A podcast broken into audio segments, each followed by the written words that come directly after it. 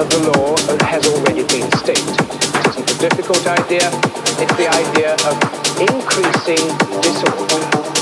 That the randomness, chaos, disorder uh, uh, of, the universe is always increasing. An ex-vice chancellor of Oxford University recently said, thermodynamics, I don't even know what it is.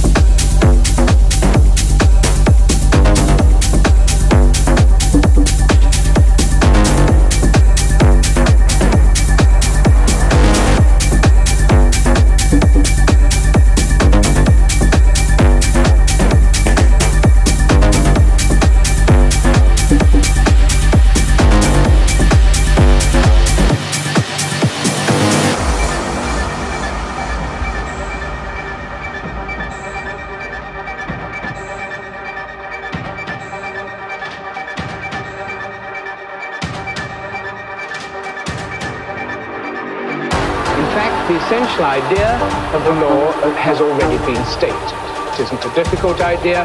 It's the idea of increasing disorder.